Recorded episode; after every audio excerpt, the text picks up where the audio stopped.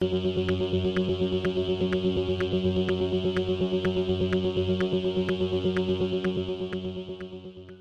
y caballeros, bienvenidos a 10 a 15, un podcast donde se habla de películas y series en un lapso de 10 a 15 minutos. Yo soy Ángel y en este episodio doble tanda voy a estar hablando de la nueva película dirigida por Guillermo del Toro titulada Nightmare Alley y del documental The Tindler Swindler. Nightmare Alley la pueden conseguir en HBO Max y en Hulu, mientras que The Tindler Swindler está disponible en Netflix. Así que set back, relax, que 10 a 15 acaba de comenzar.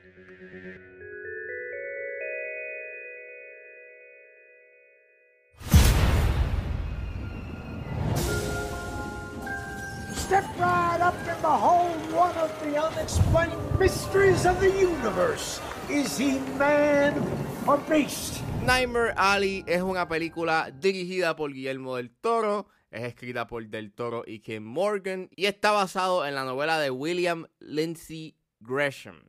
Y el elenco lo compone Bradley Cooper, Rooney Mara, Kate Blanchett, Tony Collette, Willem Dafoe, Richard Jenkins, Ron Perlman y David Strathairn. Y trata sobre un ambicioso hombre con un talento para manipular personas que se une con una psiquiatra que es mucho más peligrosa que él. Esta película es un remake de Nightmare Alley que salió en el 1947 y pues estaba pompeado por, el, por la película porque pues tenías un buen, o sea, tienes un buen elenco, un elencazo, es Guillermo del Toro, es su primera película luego de ganarse el Best Picture y el Best Director por The Shape of Water. Y pues la vi y la tuve que ver al día siguiente porque me quedé dormido. Este, es una película que es ok, pero ese pacing, uff, este...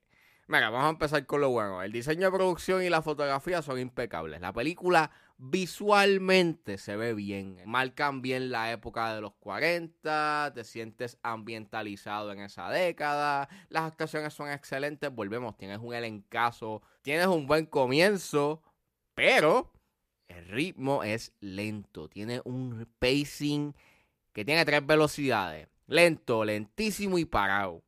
Y entonces, tras que el ritmo de la película es lento, pues carece de una cierta intensidad, porque por lo que estamos viendo es el personaje de Bradley Cooper, pues estafando gente con que él es un, un, un clarividente y un medium, y básicamente es eso. Estás viendo cómo él va estafando gente y haciéndose rico, haciendo de medium. Y pues e, es, interesante y sí, hay un backstory detrás de quién es el quién es eh, este este hombre, pero pues este no lo desarrollan mucho y los demás eh, actores pues están ahí, tienen sus minutos de screen time y después pues no los vuelves a ver o no les dan el no les dan un gran enfoque como se supone porque no son los importantes. El, quien verdaderamente es este importante, pues es este el personaje de Bradley Cooper. Y hay un tema recurrente dentro de la película porque te está hablando de, los de los pecados y te los pone dentro de este contexto de este dicho de tú siembras lo que cosechas y está interesante porque estás viendo como que el rise and fall de este individuo, de este estafador pero, pues, volvemos. No hay, un, no hay un cierto tipo de intensidad ni hay un momentum a la hora de, de ese desarrollo que tiene en su segundo acto. Su primer acto es bastante, sí es lento, pero es tolerable porque, pues, como está, eh, transcurre en un circo y estás como que viendo cómo todo está corriendo y estás viendo cómo se desenvuelve el personaje de Bradley Cooper, pues está interesante. Pero ese segundo acto es llega a ser, you know, cansón. Eh, así que no recomiendo ver esta película, you know, a la una de la mañana. No, no, no. Te vas a quedar dormido. Este. Y en Yamin, por lo menos los últimos 30 minutos son interesantes y coge un poquito de intensidad, pero está medio difícil, you know, aguantar, ponle 30, 35 minutos de película y un segundo acto que pues no arranca, no hay algo que como que te enganche. Eh, y en cierta forma como que es una pena porque después del follow-up de The Shape of Water, pues yo estaba esperando algo brutal, you know, este, y en cierta forma, este, Nightmare Alley es una película que en cierta forma sí tiene algunos de los trademarks de Del Toro, pero en otras como que es la película que se siente menos de Del Toro, no se siente como Del Toro. Strangely enough. Y recomiendo que la vean. Ay, wow, yeah. Sort of por las actuaciones y por el diseño de producción y por la fotografía, pero lamentablemente ese pacing afecta demasiado la película.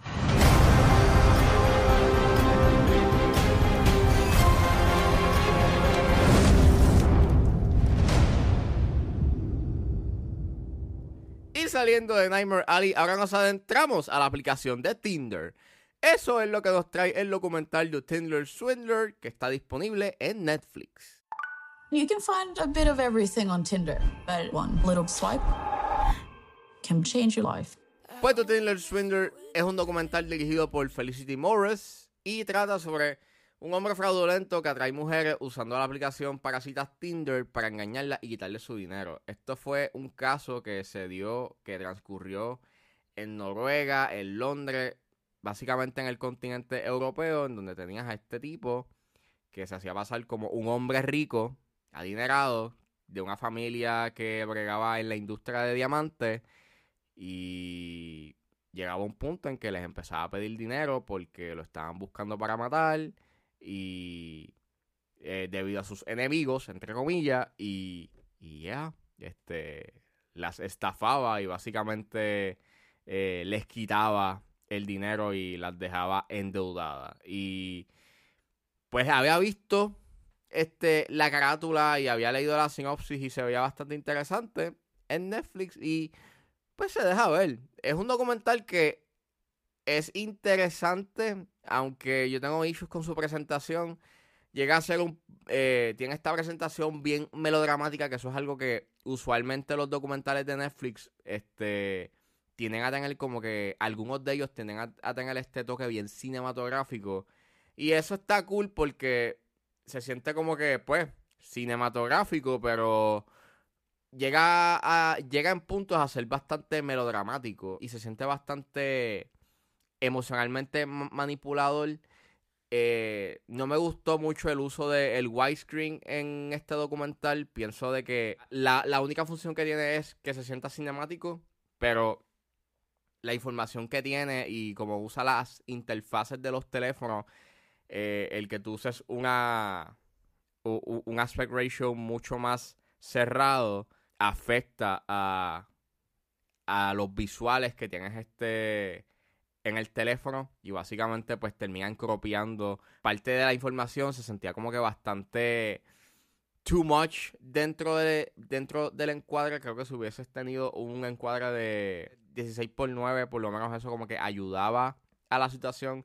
Tampoco ayudaba de que ellos cambiaban básicamente frecuentemente eh, al aspect ratio portrait del teléfono, que básicamente es a uno por uno, que básicamente es bastante súper cerrado, y después cambiaban a al aspect ratio a widescreen. La historia es bastante interesante, sí, eh, aunque donde se pone mucho más interesante es en su tercer acto, y técnicamente está bien hecha, pero fuera de eso, pues mi gran issue es este su presentación y pues que termina siendo como que a little bit too much y pues en términos técnicos, este, en términos de cómo utilizaron el, el, aspect ratio, pues pienso que fue como que una mala decisión. Hubiese sido mejor un aspect ratio de de a 16 por 9.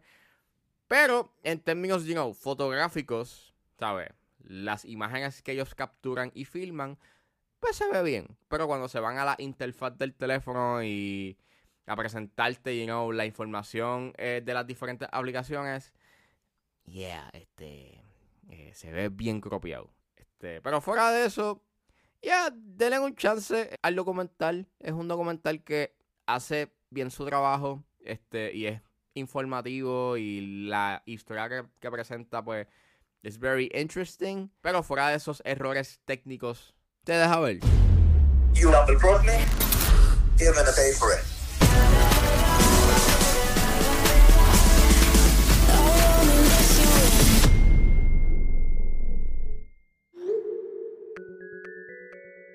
Bueno, eso fue todo en este episodio de 10 a 15. Espero que les haya gustado. Suscríbanse a mis redes sociales. Estoy en Facebook, Twitter e Instagram como ángeles.pr. Recuerden buscarme en su proveedor de podcast favorito como 10 a 15 con Ángel Serrano. Gracias por escucharme y nos vemos en la próxima.